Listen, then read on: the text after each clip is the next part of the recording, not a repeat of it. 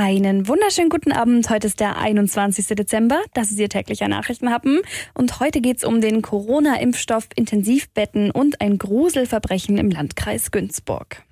Der Nachrichtenhappen mit Lara von Dohlen. Es ist die Meldung, auf die wir so lange gewartet haben. Die Europäische Arzneimittelagentur gibt grünes Licht für die Zulassung des ersten Corona-Impfstoffs in der EU.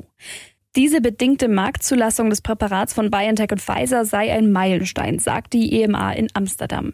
Sobald die EU-Kommission die Zulassung genehmigt hat, steht dem Beginn der Impfungen in der EU dann nichts mehr im Wege. In Deutschland soll es dann ab dem 27. Dezember losgehen.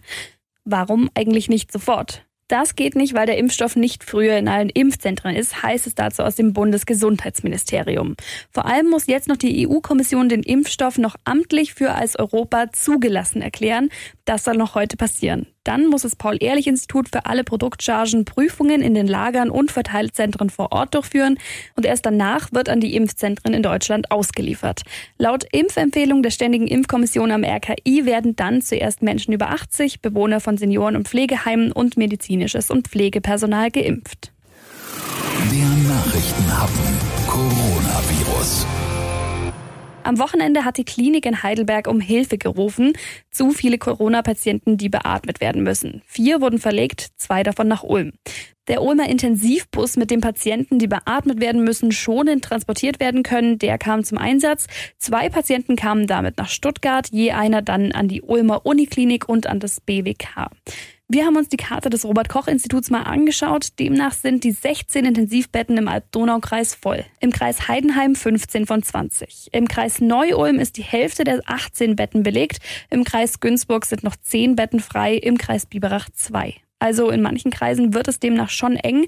Am besten, und da dürfte mancher aufatmen, sieht es in Ulm aus. Da sind 111 von 146 belegt. Das heißt, es sind noch 35 frei. Mit der Verteilung der Patienten dürfte die Situation also zu handhaben sein. In der Regel sind die Patienten aber doch recht lange auf der Intensivstation. Das hat uns Oberarzt Stefan Opterbeck vom Bundeswehrkrankenhaus in Ulm gesagt. Die besondere Herausforderung besteht darin, dass diese Erkrankung eine meistens sehr lange intensivmedizinische Betreuung erforderlich macht. Das heißt, die Kapazitäten, die man belegt mit einem Patienten, sind relativ lange blockiert und dann eben in Abhängigkeit vom Infektionsgeschehen vor Ort bestehende Kapazitäten dann eben auch mal so belegt sind, dass man sich aushelfen muss. Also die Patienten bleiben durchaus drei bis vier Wochen auf der Station. Allerdings, es sind ja nicht alle Intensivbetten mit Covid-19-Patienten belegt. Die Corona-Patienten machen knapp ein Viertel der Belegungen aus, also noch kein Grund zur Panik, aber auch keiner zur Entspannung. Der Nachrichtenhappen, der Aufreger der Woche. Sie sagen jetzt vielleicht, das ist ein bisschen früh gegriffen, es ist ja erst Montag, aber das ist wirklich eine abgefahrene Meldung, bei der hat es mich schon ein bisschen geschaudert.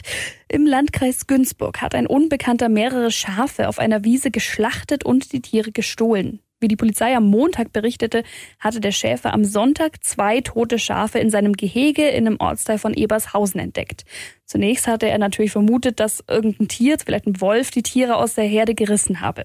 Doch dann stellte der Mann fest, dass einem Schaf die Haut professionell abgezogen wurde und von einem weiteren der Torso komplett fehlte. Zwei weitere Schafe waren gänzlich verschwunden und die Polizei hofft nun auf Zeugenhinweise und wir auch. Da stellt einem wirklich alle Nackenhaare auf. Ich hoffe, Sie schlafen trotzdem gut. Einen schönen Feierabend in dieser letzten Adventswoche. Wir hören uns dann morgen wieder. Bis dann.